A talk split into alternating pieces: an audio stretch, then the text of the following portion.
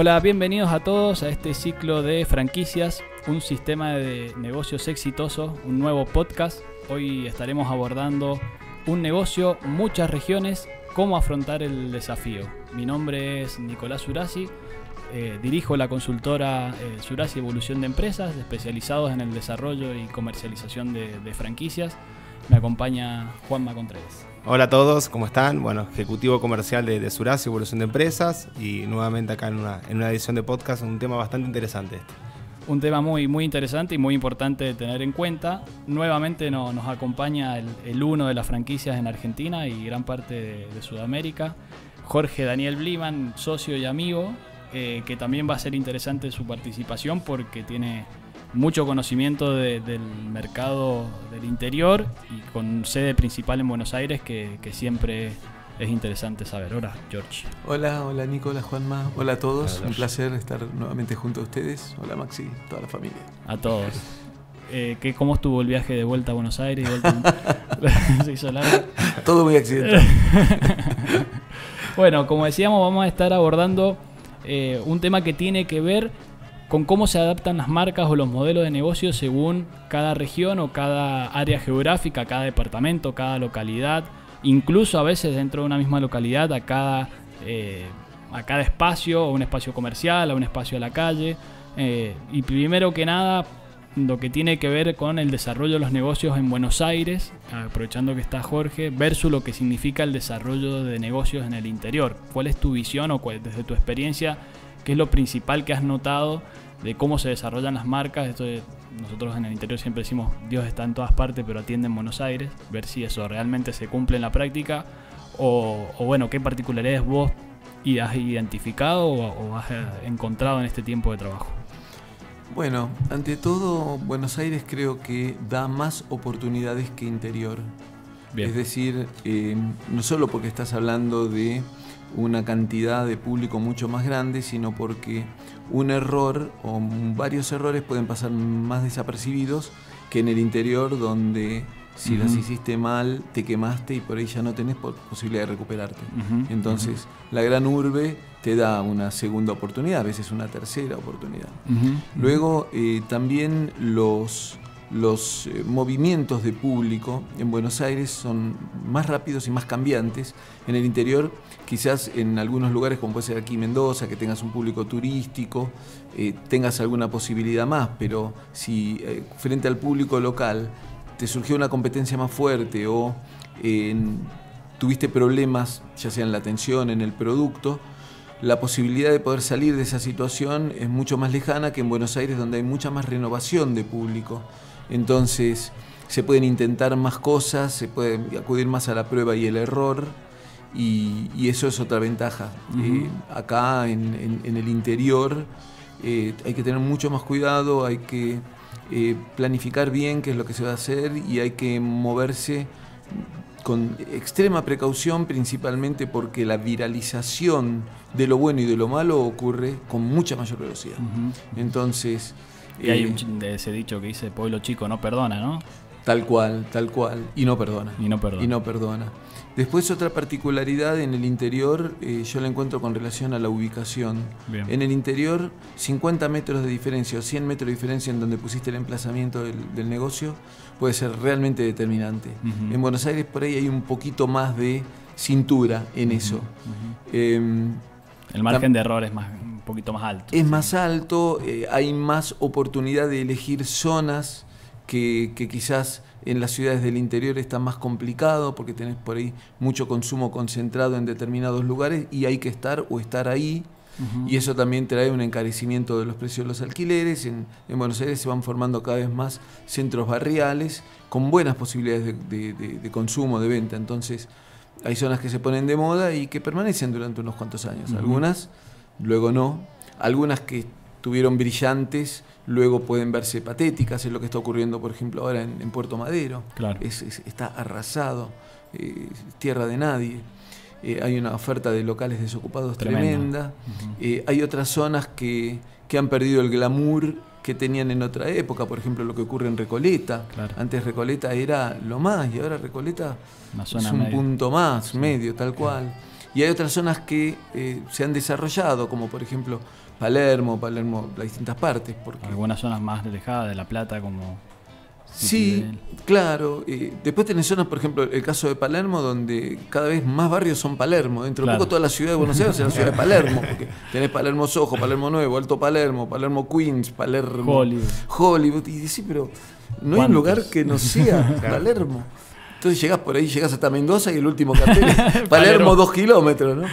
Este, pero sí, entonces hay, hay más posibilidad de implantar negocios y después hay mucho más movimiento comercial, específicamente en nuestro tema, que es el de las franquicias. Claro. Mucho más movimiento comercial. Entonces, eso le da a las empresas la posibilidad de expandirse más rápidamente. ¿Vos crees igual que haciendo una, de todos los años de trayectorias que, tenés y viajando por el interior y, algunos viajes internacionales, que ha habido un cambio, si hacemos un análisis retrospectivo, digamos, eh, ¿Ha cambiado el interior, digamos, se ha adecuado o ha crecido el mercado de las franquicias en el interior del país? Ciertamente que sí, y muchísimo. Y si te descuidas, más que proporcionalmente con relación al crecimiento en ah, Buenos Aires.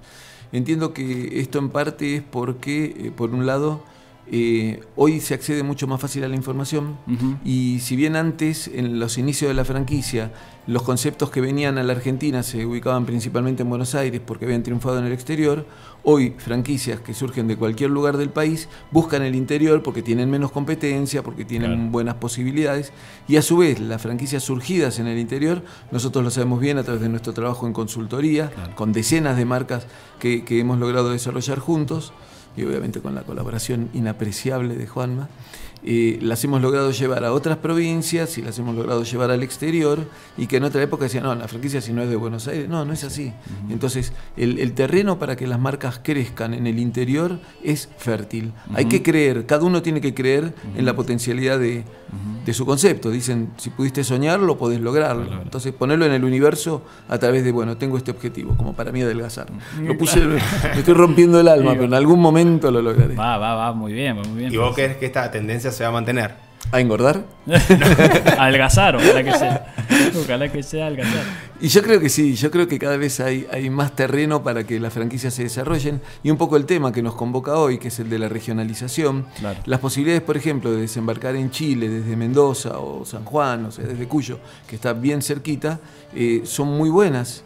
Eh, así como desde Salta a, Bolivia o desde Jujuy a Bolivia o así como desde el litoral a Uruguay. A lo que voy es a que hoy la, regionalidad ya no tiene tanto que ver con las fronteras nacionales, sino con fronteras que van cayendo en lo cultural, porque, digamos, Internet lo que ha hecho es democratizar, como decíamos antes, no solo el acceso a la información, sino los deseos de los consumidores, porque es, es una, llamémoslo una penetración cultural. Nosotros entramos con las hamburguesas en principio de los años 70, con, con Pamper en aquel momento y todo, pero nosotros veíamos las películas norteamericanas que venían transmitiendo su cultura. Y así con cada una de las... consumiendo de, alguna manera. Claro. Fíjate, por ejemplo, el mercado de las donas. Hace muchísimos años desembarcó Dunkin' Donuts, Donatín, y no, no lograron un, éxito rutilante. Y ahora las donas es un mercado que está fuerte en y los bagels también. Los bagels otro tanto, eh, las papas fritas o french fries o como las quieran llamar.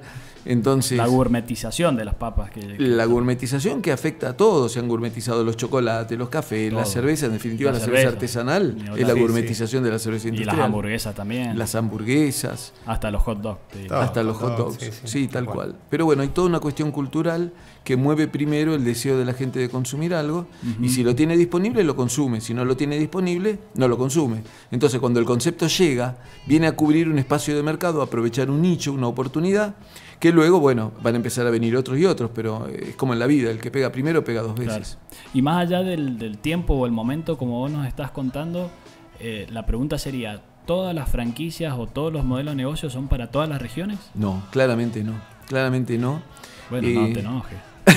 Igual te quiero. ¿Y, qué herramientas tiene que tener ahí el empresario para decir, bueno, desembarco en Chile, desembarco en Uruguay, digamos, qué, estudio de mercado, qué herramientas cuenta? Claro, son distintos pasos, porque una cosa es ir con un concepto donde uno quiere abrir un mercado y otra cosa es llegar a un mercado con un concepto que ya hay un hábito de consumo. Es decir, eh, yo puedo llegar a un, eh, no sé, la hipótesis de un mercado con el tema de empanadas por ahí ese mercado, como ocurre en casi todo el mundo, ya conoce la empanada. Ahora yo puedo venir con alguna originalidad en lo que quiero ofrecer. Ahora, si lo que ofrezco es más de lo mismo y no me diferencia, voy a tener problemas para competir contra el público local. De la misma manera por precio. Eh, las marcas argentinas más valiosas en materia, por ejemplo, de indumentaria, de moda, etcétera, si salen a competir al exterior y se tienen que enfrentar con las primeras marcas internacionales a precios similares, y la ven muy difícil, muy difícil. Entonces, ¿cuáles son los factores de originalidad, de competitividad, de costos? Porque si yo voy a exportar un producto, ¿cuánto juega todo ese movimiento de mercadería, barreras arancelarias, pararancelarias, fletes, seguros, costos de importación? ¿Cómo funciona en cada lugar el esquema de protección de la, de la producción nacional de cada país? Entonces, para ir al exterior necesitamos hacer un muy buen análisis, ver realmente cuál es la competitividad de los factores diferenciales de nuestro concepto, hacer un análisis de competencia, no llegar demasiado antes porque por ahí una pyme no tiene la espalda para bancar años hasta que se imponga algo. Entonces, de alguna manera, la, sos tan impuntual si llegaste dos días antes como si llegaste dos días después a tu cita. Entonces, de tratar de encontrar cuál es el momento justo de acuerdo a la capacidad de cada uno y obviamente estar en condiciones de sostener el aprovisionamiento y la asistencia. Porque si yo te tengo que mandar un container por mes y el primer mes te mando el container, el segundo ya fue a tres cuartos, el tercero te digo tengo quiebre de stock y fue la mitad y así, evidentemente voy a incurrir en incumplimientos contractuales y voy a perder credibilidad como marca.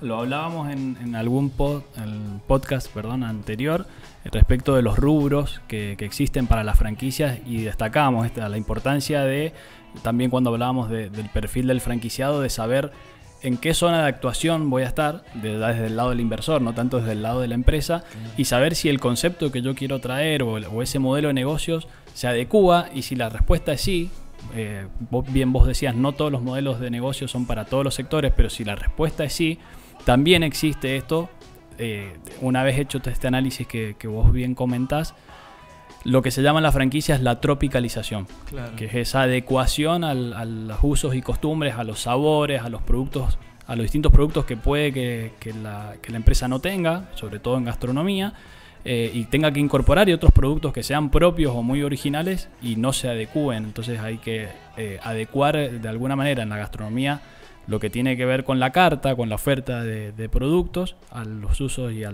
y a las costumbres de consumo del lugar. Y eso puede pasar en otro país o puede pasar, como decíamos, mismo acá mi socio no es muy fanático de las tortitas mendocinas, no, no, es muy fanático, no, no es fanático directamente, pero es un producto muy local que no necesariamente si una panadería va a otra provincia tiene que elaborar ese producto o sí puede ser un producto que sea una novedad, pero si va a Córdoba, por ejemplo, tal vez sí tenga que incorporar como producto los criollitos que hacen en Córdoba y no se hacen en Mendoza. Claro. Eh, en sí, eh, digamos, un poco tomando esto que vos decís, Nico, no hay un sí sin matices y no hay un no sin matices. Eh, como en la película Sí Señor, esa que hay que decir que sí a todo. En principio hay que decir que sí. Ahora, hay que ver bajo qué condiciones es sí, porque detrás de cada puerta que abrimos con un sí, se abren un montón de otras puertas. Y cada puerta que cerramos con un no, se cierran un montón de otras puertas. Entonces, el espíritu debiera ser sí, señor. ¿Querés? Dale, probemos. Pero antes de meter, claro, antes de meternos de cabeza, veamos en qué condiciones lo hacemos. Pero mi primera respuesta debiera ser sí. Sí, perfecto. Y esto eh, vuelvo a, mencionar las dos partes, ¿no? La parte que por siempre le hablamos a la empresa franquiciante o al que ya tiene un modelo de franquicia o al que le interesa desarrollar su modelo de franquicia, como también muchos que quieren incursionar eh, en las franquicias como un modelo de inversión o una salida laboral o lo que sea. Eh, las dos partes tienen que hacer este, este, análisis y de alguna manera tienen que compartir ese proceso de, trabajar en conjunto en esto que mencionamos en el, en el podcast de, los aspectos legales, este trabajo asociativo, acá es muy importante, estratégico, en conjunto entre las partes interesadas, digamos. el que está en el lugar, el que sabe, el que sabe de la región y de, la, y de las particularidades le pueda transmitir a quien quiere desembarcar para que lo haga de la mejor manera. Sí, yo diría, complementando esto que decís, un realismo con optimismo y no un idealismo. Exacto. Porque las condiciones ideales no las vamos a encontrar en ningún momento en ningún lado. Pero optimismo tenemos que tener, desde la tristeza no vendemos nada. Total cual. Sí, señor. Muy buen remate. No estaba practicado. Eh, Juanma, ¿querés agregar algo? No, ¿O yo creo que- que- que ya estamos para, para cumplir con los tiempos del podcast. Bien, perfecto. Bueno, entonces hemos eh, aprovechado la visita de, Jorge que nos ha nutrido otra vez de, valiosísima información en un nuevo podcast, en este caso hablando de un negocio, muchas regiones y cómo afrontar el, desafío. Eh, pueden tener más información de, nuestra consultora en www.surasi.com.ar. Hay, hay información, hay noticias, está en la franquicia, eh, está en nuestra forma de trabajo. Hay una sección de preguntas frecuentes también para que, para que tengan más información. Y en las redes sociales, por supuesto. Y a vos, George, en En Bliman Bliman. Franquicias. blimanfranquicias.com. y además en, en el Instagram, Bliman Franquicias. Bien, Así que estamos todo igual, Bliman Estamos, Franquicias. estamos- estamos todos aprovechando lo- los apellidos a full. Y me acompañó Juanma Contreras también. Juanma Contreras también trabajando ahí con, con Nico y con Jorge este, en la parte comercial y bueno, eh, en los podcasts y en todo básicamente lo que hacemos. Gente de primera, tanto mi socio como nuestro tremendo, tremendo operador. Que es lo más importante. Hacer negocios con buena gente. Después Es si deja plata o no deja plata Bien, es una segunda instancia. Tal cual. Nos divertimos mucho además. Sí. Bueno, Sí, un, señor. un sa- un saludo a todos. Eh, muchas gracias por, por escucharnos. Gracias, George. Y nos vemos en la próxima. Gracias. Chau, chau. Chao.